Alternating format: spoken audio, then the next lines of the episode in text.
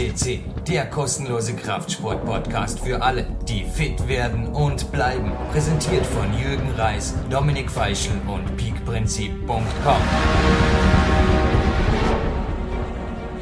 Liebe Fitnessbegeisterte, Jürgen Reis begrüßt Sie aus Dornbirn zu einem Sonderpodcast.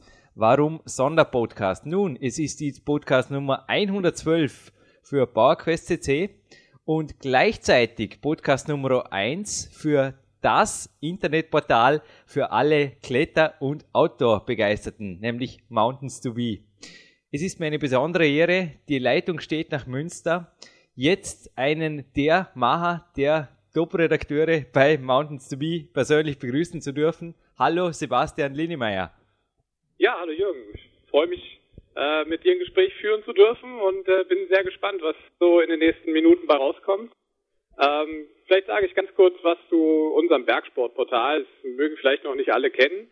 Ähm, mountainstobe.com. Vielleicht sollte man es kurz buchstabieren. Es äh, wird geschrieben Mountains, ähm, also wie die Berge. Ähm, dann eine große 2 und ein B.com ja, ein Bergsportportal, was sich ähm, hauptsächlich mit den Bereichen Klettern und ähm, Bergsport, Expedition und auch Bergsteigen beschäftigt. Und da sind wir immer mit aktuellen Nachrichten, Ergebnisberichterstattungen und vielen Event- und Themen-Specials ähm, dabei und wollen halt unsere User und auch ähm, die Bergsportbegeisterten ein bisschen für ähm, die Thematik begeistern. Und ich denke, bis jetzt klappt es ganz gut, ja. Wir sind ja auch schon seit mehreren Jahren in Kontakt, Sebastian. Du hast mich von meinem allerersten Buch an am Portal in Newsberichten reingebracht. Ein riesengroßes Dankeschön natürlich auch an dieser Stelle an dich. Aber ich glaube auch, du hast heute ein hochinteressantes Thema für alle Fitnessbegeisterten. Ja, auf jeden Fall. Ähm, ich habe dich ausgewählt, Jürgen, weil du sehr viel Erfahrung hast, gerade im Fitness- und Ernährungsbereich. Wir wollen auf Mountains to Be ein äh, Themen-Special machen, was sich ähm, ja mit Ernährung auseinandersetzt, Ernährung für Bergsteiger und vor allem auch für Klettersportler. Und da du als ja Fitnessbuchautor, Personal Coach und natürlich Trainingsexperte und zudem noch Betreiber des Podcast-Portals äh, PowerQuest CC äh, ja dafür prädestiniert bist, ähm, würde ich dir gerne einige Fragen stellen und äh, ja dich heute mal in ähm, den Part des Interviewenden äh, drängen und da einige Fragen zur Ernährung stellen. Natürlich, danke für die Einladung, Sebastian. Ich bin gespannt auf deine Fragen und würde sagen, schieß los. Okay, dann legen wir mal los. Ähm, wie bereits gesagt, geht es halt um Ernährung für Klettersportler und ähm, du bist Weltcup-Kletterer und ähm, bist Ernährungsexperte und da würde ich dich halt einfach mal fragen, ob du vielleicht ähm, ein paar Grundregeln erstmal hast, so um den Einstieg zu bekommen. Grundregeln, was sollte, äh, Grundregeln, was sollte man ähm, bei einer gesunden Ernährung, Ernährung vielleicht, um ein bisschen Fett abzubauen, ähm, was sollte man da beachten? Nun ist natürlich eine sehr breit aufgestellte Frage, Sebastian. Ja. du weißt, es gibt gerade in meinen Büchern natürlich viele Ansätze, die weit ab sind vom Mainstream sowohl was die Zyklik der Makronährstoffe als auch Timing der Mahlzeiten angeht. Es ist für mich die Kämpferdiät, die ich auch auf dem Podcast hier, es gibt inzwischen neun Serien zur Kämpferdiät. Das ist für mich ein Weg der Sporternährung, den ich selbst vor nunmehr drei Jahre entdecken durfte. Ich ließ mich da auch oder lasse mich, aber übermorgen wieder einen Coaching-Termin, lasse mich da vom Entdecker der Warrior Diet also das amerikanische Original stammt aus den USA. Die Mori Hofmeckler lasse ich mich persönlich coachen, gebe das natürlich auch entsprechend weiter in den Büchern, in den Coachings. Und das ist für mich persönlich und auch für meine Peak-Athleten, die ich betreue, das Optimum. Es zielt darauf ab, die Leistung zu fördern, aber auch die Regeneration zu fördern und natürlich auch die Körperzusammensetzung langfristig zu optimieren, zu einem Körper hin, der natürlich mehr aktive Masse, sprich Muskulatur hat und eben weniger Körperfett. Mhm. Okay, ähm, wenn du von einer gesunden Ernährung sprichst oder einer, ähm, ja, deiner Kämpferdiät, ähm, du kennst wahrscheinlich auch die Ernährungspyramide, die, ähm, ja, pyramidisch aufbaut, was, was kann man zu sich nehmen und was nicht. Würdest du das so unterschreiben, wie es allgemein kommuniziert wird? Ähm, oder worauf legst du halt besonderen Wert? Also nimmst du wenig Kohlenhydrate zu dir oder viel Eiweiß? Was ist halt das, wo du am meisten drauf achtest? Erstens das Wort Diät vielleicht nicht missverstehen. Diät ist für mich nicht eine reduzierte Kalorienaufnahme oder irgendwas, sondern das steht für Ernährungsform. Das Wort Diät stammt ja aus den Staaten, steht für Diet, sprich für Ernährung. Die Ernährungspyramide an sich halte ich für nicht okay für einen Sportler. Also es gibt ja auch in der Motivationsforschung den bekannten Spruch, mach das, was alle machen und du wirst das haben, was alle haben. Also das ist für mich irgendwo kein Maßstab. Wenn du Höchstleistungen willst, wenn du auch weniger Körperfett haben willst, wenn du mehr Muskulatur haben willst als normal, beziehungsweise wenn du auch mehr Leistung bringen willst, dann hast du dir da eben deine eigenen Rezepte im wahrsten Sinne des Wortes zurechtzulegen. Bei mir werden alle Makro- und Mikronährstoffe berücksichtigt. Das heißt, sowohl Kohlenhydrate, Eiweiße und Fette haben ihren Platz, allerdings alles zur rechten Zeit und strategisch eingesetzt, vor allem am rechten Ort. Okay. Ähm, für unsere User bzw. für unsere Zuhörer, ähm, die sich wahrscheinlich hauptsächlich im, im Hobby-Kletterbereich äh, bewegen, vielleicht ab und zu mal einen, einen kleinen Wettkampf klettern, ähm, sind natürlich die Grundfragen wichtig. Ähm, was würdest du als, als erfahrener Weltcup, äh, Weltcup-Kletterer äh, empfehlen? Ähm, sollte man lieber öfters am Tag kleine Mahlzeiten zu sich nehmen, kleine Portionen zu sich nehmen? Oder ist es äh, besser, wirklich dreimal am Tag ähm, relativ viel zu essen, vielleicht auf ein, ein äh, großes Frühstück Wert zu legen? Was würdest du da den Zuhörern empfehlen? Nun, Sebastian, ich darf das gleich mit einer Gegenfrage erwidern. Wie fühlst du dich nach einem unter Anführungszeichen königlichen Frühstück, das manche Ernährungspäpste auch propagieren? Ja, man wird erstmal ein bisschen müde, würde ich sagen. Also ich bin zwar selber leider auch der, der morgens gerne mal viel isst, ähm, aber ob das optimal ist, um sich in einem Trainingsprozess zu bewegen, das ja, kann man schon bezweifeln. Du hast es eben angedeutet und ich liefere dir gerne die Antwort, es ist alles andere als optimal. Optimal ist es, durch den Tag wirklich klein verteilt durchzusnacken und die Kämpferdiät macht es einem hier auch wirklich leicht, denn am Abend steht das große Kämpferdiener an. Es ist dies die Ernährungsweise, die interessanterweise von vielen Kletterern im Urlaub praktiziert wird und die werden da auch oft super fit. Also ich durfte auch schon Kletterer jetzt die letzten Jahre oft coachen, aber oft konnte mit einer Ernährungsumstellung auf die Kämpferdiät gezielt hingetrimmt da konnte wirklich erreicht werden, dass der Kletterer von der Leistung her wirklich explodiert ist. Der hat sich oft um einen vollen französischen Grad gesteigert und das Ganze ging also innerhalb weniger Wochen. Okay, wie oft isst du denn am Tag? Isst du ähm, fünfmal oder vielleicht sechsmal oder siebenmal oder variiert das bei dir auch im Trainingsprozess?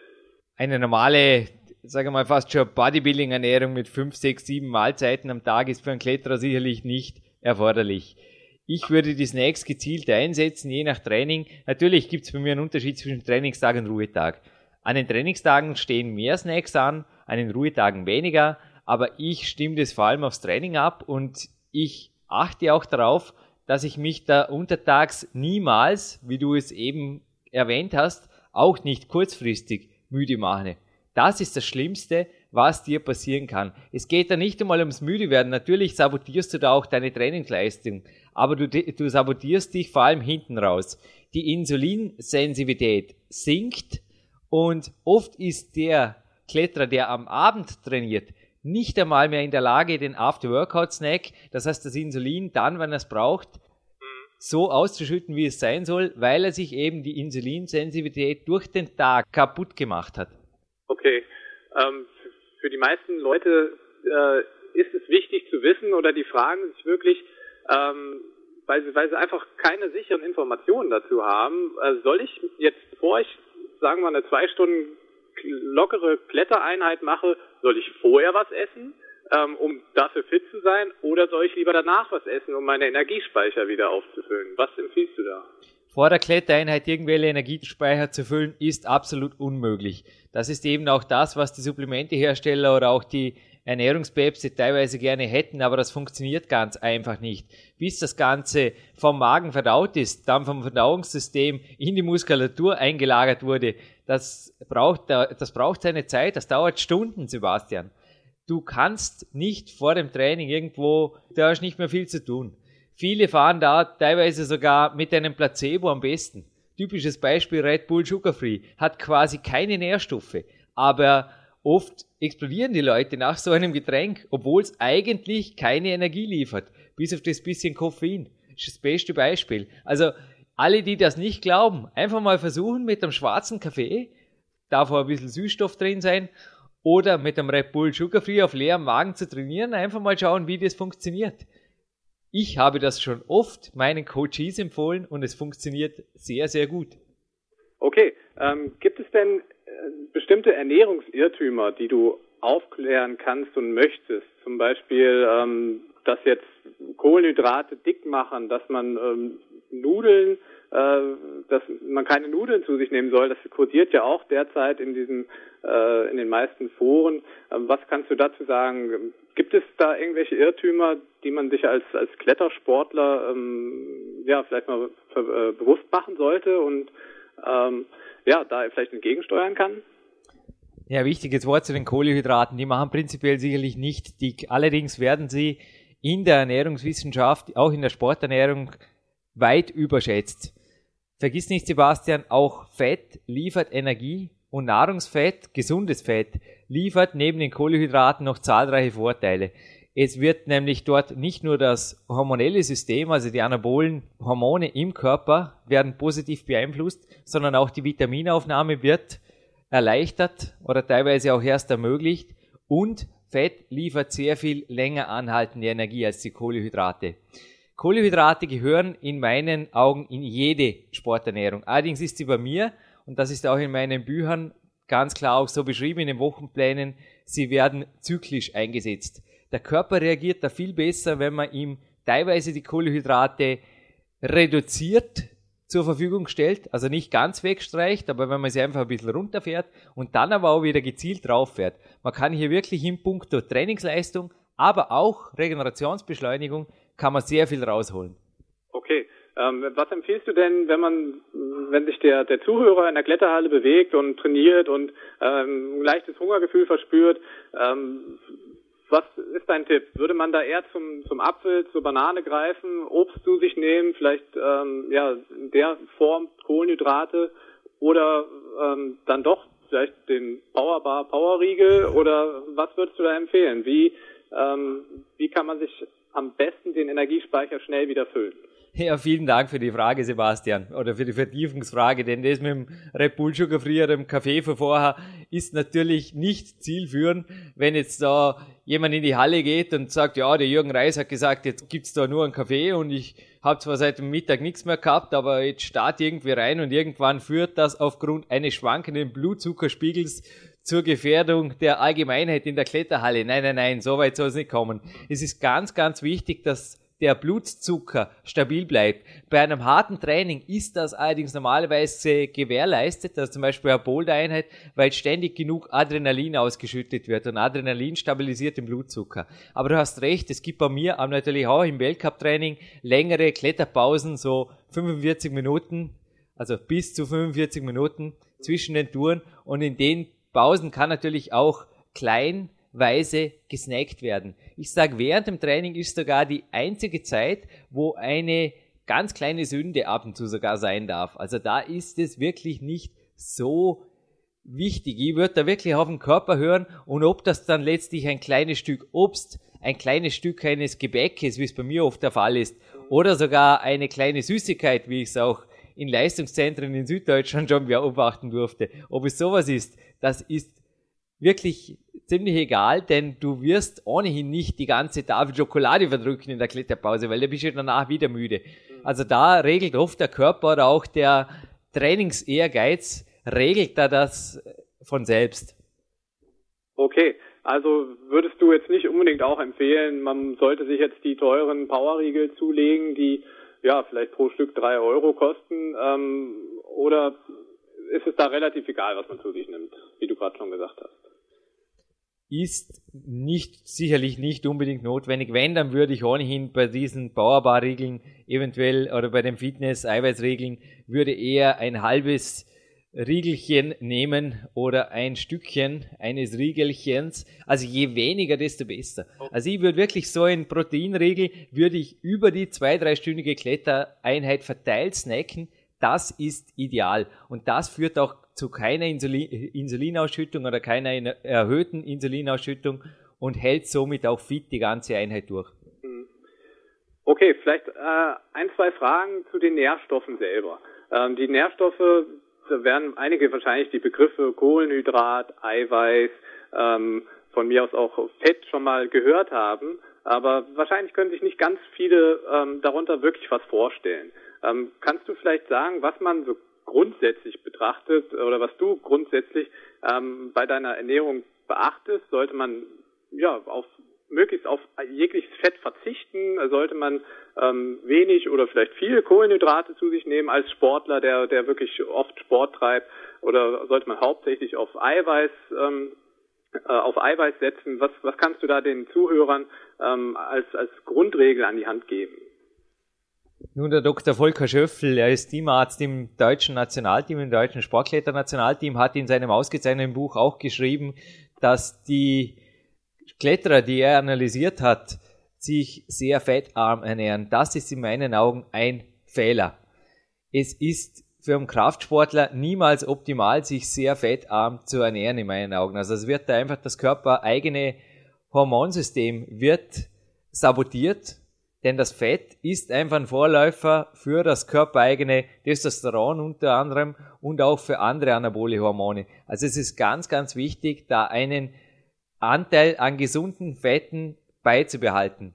Mein eigener Rat ist da wirklich zyklisch vorzugehen. Also einfach die Kohlenhydrate wirklich gezielt einzusetzen, auch bei den Kämpferdinnern vor den Trainingstagen oder auch vor den Ruhetagen, je nachdem, was da dem Sportler besser bekommt. Wie gesagt, mehr dazu habe ich auch in meinen Büchern beschrieben. Wie gesagt, Sebastian, ich hoffe, dass du mich da nicht falsch verstehst. Dies ist natürlich kein Werbepodcast, aber es sind über 900 Seiten an Informationen in meinen vier Büchern enthalten und das jetzt in 30 Minuten wiederzugeben, würde natürlich die ganze Sache hier leicht sprengen.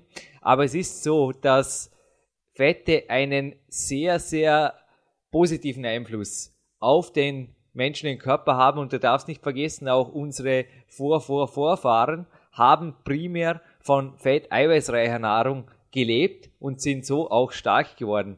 Und die Kohlehydrate, die Körner, die kamen erst sehr, sehr viel später. Und da sind auch sehr viele Menschen sind, gerade in Mitteleuropa, sehr schlecht daran adaptiert und setzen deshalb auch relativ viel Fett an. Bei gleicher Kalorienmenge in Form von Kohlehydraten. Das ist der Grund. Okay. Ähm, zu deiner Aussage, das kann ich natürlich bestätigen. Ich habe deine Bücher auch studiert und äh, bin auch begeisterter Leser von deinen, äh, von deinen Büchern ähm, will das Thema hier in einem kurzen Podcast natürlich nicht ausgiebig behandeln, sondern wirklich den den Zuhörern äh, spannende Tipps geben, wie man wie man sich im Alltag verhalten kann und das äh, ja, das machst du ja derzeit auch wirklich äh, fantastisch. Wie kann man denn, wie sagst du denn, ähm, welche Rolle spielen Vitamine, Mineralien und Spurenelemente bei der Ernährung? Also vielleicht nur ganz kurz angerissen, sollte man darauf achten oder kann man oder sollte man sich wirklich hauptsächlich auf die Energielieferanten konzentrieren? Ein Multivitamin- und Multimineralstoffsupplement würde ich auf jeden Fall empfehlen. Ich würde allerdings weiter sagen, wenn die Ernährung nicht passt, dann ist die ganze Supplementierung auch nicht so sinnvoll. Also die Pyramide, wenn ich zurück zu deiner Anfangsernährungspyramide komme, ja. die setzt bei mir auf beim Training, geht über eine solide Ernährung und die Spitze des Eisbergs, das ist dann die Supplementierung. Wenn du dich nicht gut ernährst, werden dir die ganzen Supplemente nichts helfen. Okay. Ähm, vielleicht äh, klären wir noch kurz das Thema für die, ähm, die auch gerne mal einen Wettkampf klettern möchten. Das sind vielleicht viele Jugendliche, das, äh, das Klettern für Jugendliche im Wettkampfbereich wird immer, äh, wird immer beliebter, immer interessanter. Ähm, wenn du einem Weltcup, die stehen ja jetzt auch bald vor der Tür, wenn du einen Weltcup kletterst, wann beginnt für dich die unmittelbare Wettkampfvorbereitung auf die Ernährung bezogen jetzt? Und ähm, worauf achtest du dort? Ähm, was nimmst du zu dir, damit du im Wettkampf die optimale Leistung bringen kannst? Nun, es wird natürlich in der letzten Woche vor dem Wettkampf wird weniger trainiert. Oft ist es da schon sinnvoll, die Kalorien dezent herunterzufahren. Ich sage allerdings jetzt wirklich dezent. Du kannst nicht in der letzten Woche irgendwo noch hier Wunder bewirken. Das ist also wirklich, du solltest, da stimme ich mit etlichen Kraftsportexperten, bin ich hier auch stimmig, dass zwei Wochen vor dem Wettkampf die Topform erreicht werden sollte. Auch die Körperzusammensetzung optimiert sein sollte. Da sollte die ganze Sache abgeschlossen sein. Dann wird auf dem Wettkampf hintrainiert und in den letzten Tagen vor dem Wettkampf, da kann sehr wohl, wenn da jetzt mehrere fetteiweißreiche Tage geschaltet werden, kann dann natürlich mit einem Kohlenhydratloading, das dann natürlich auch entsprechend sich auswirkt, dass der Körper nicht mehr so gewohnt ist, kann der Wettkampf sehr gut bestritten werden. Ich sage generell, beim Wettkampf, speziell bei Athleten, wo es wirklich um was geht, natürlich bei den ersten ein, zwei Wettkämpfen kann man eventuell nicht experimentieren, aber wenn es dann wirklich um was geht, du hast es richtig erwähnt, auch bei mir steht in Kürze Chamonix der Weltcup-Auftakt an, nichts, was im Training nicht ausprobiert wurde. Das ist die Grundregel. Nichts, was im Training nicht ausprobiert wurde. Der Wettkampf ist nicht der richtige Ort für Ernährungsexperimente. Okay. Ähm, wie sieht es denn aus mit, mit Trinken während eines Wettkampfs? Oder normalerweise sind die die Weltcups oder auch die kleineren Wettkämpfe, das sind immer Tagesveranstaltungen oder vielleicht zwei Tagesveranstaltungen, ähm, wo viel geklettert wird, wo auch natürlich viel zwischendurch auch gebouldert wird, sich warm gemacht wird, wo man unglaublich viel Energie und auch Flüssigkeit verbraucht. Ähm, was empfiehlst du den, ähm, den Sportlern? Ähm, welche Art von Flüssigkeit sollte zu sich genommen werden? Sollte, sollte man da eher beim Wasser bleiben? Gibt es ähm, isotonische Getränke, die du empfiehlst, oder ist doch die gute alte Apfelsaftschorle? Nun, genauso wenig wie beim Klettern unheimlich viele Kohlenhydrate verbraucht werden oder irgendwas, wird unheimlich viel Wasser verbraucht. Das Ganze wird einfach weit überschätzt in meinen Augen und isotonische Getränke und so weiter. Also mein Trainer, der Julius Benko, sagt zum Beispiel, gezielte Kohlehydratgetränke, die setzt er bei der Tour de France ein und zwar auch dann nur bei einer Bergetappe. er ist übrigens selbst erfahrener Rennradfahrer und wurde auch schon Staatsmeister auf dem Rennrad. Und es deckt sich hier auch mit den Aussagen eines Jan Prinzhausens. Er ist der Low Carb Autor am deutschsprachigen Markt und er hat schon Triathlon-Athleten gecoacht, also er hat auch mich schon gecoacht, aber hat auch Triathleten schon umgestellt am Olympiazentrum Thüringen auf eine Low-Carb-Ernährung und um zurück zum Trinken zu kommen, also am Wettkampf, ich würde weder gezielt sehr wenig noch gezielt viel trinken. Es macht beides keinen Sinn. Also du wirst weder mit Wasserbauch noch in einem dehydrierten Zustand optimale Leistungen bringen. Hm. Okay, was, was wären denn die Gefahren, ähm, wenn du jetzt zum Beispiel dehydriert an die Wand gehst? Wie merkt man das als Wettkampfsportler? Wie merkst du das, wenn du eine lange Route klettern musst? Wenn du, wenn du zu wenig getrunken hast, was, wie sind die Auswirkungen da bei dir?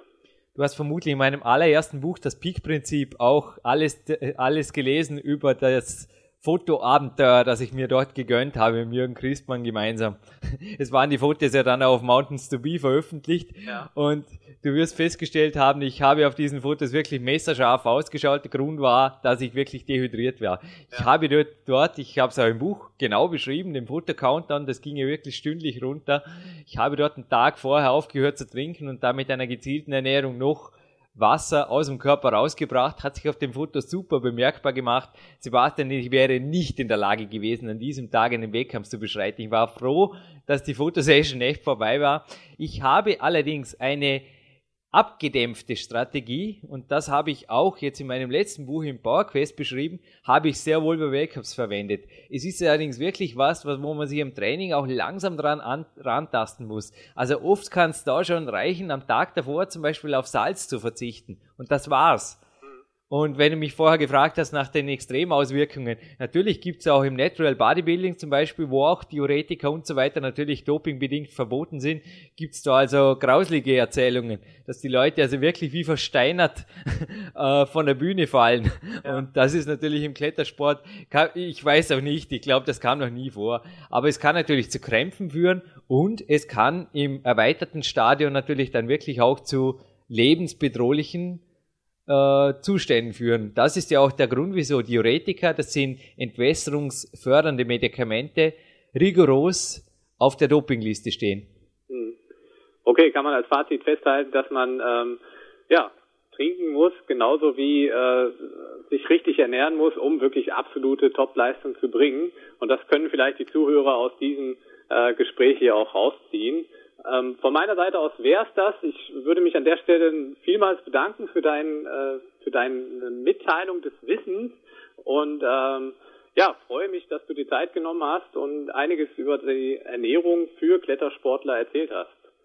Nun, Sebastian, ich verabschiede mich an dieser Stelle aus Dormien. Ich denke, dieses Projekt verdient auf jeden Fall eine Zugabe.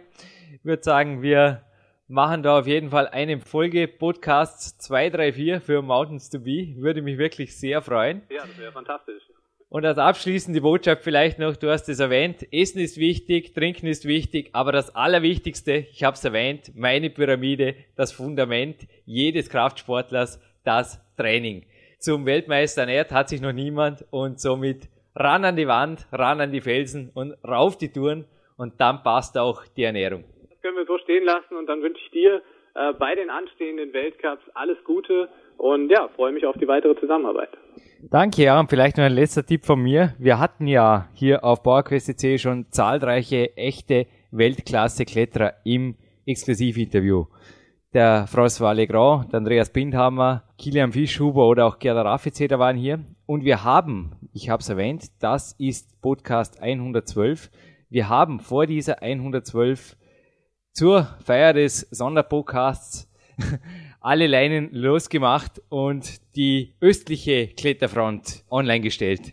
Es befindet sich ein Interview mit dem Maxim Petrenko, mit dem Serich Kaspekov und vor allem mit dem Salvat Rakhmetov, der die Boulder WM in München gewinnen konnte. Und direkt vor diesem Podcast auf der Nummer 111 befindet sich noch eine mentale Zugabe eines Olympia Medaillengewinners. Überraschung folgt, die mentale Stärke auch aufs Klettern anwendbar natürlich. Danke Sebastian und bis bald.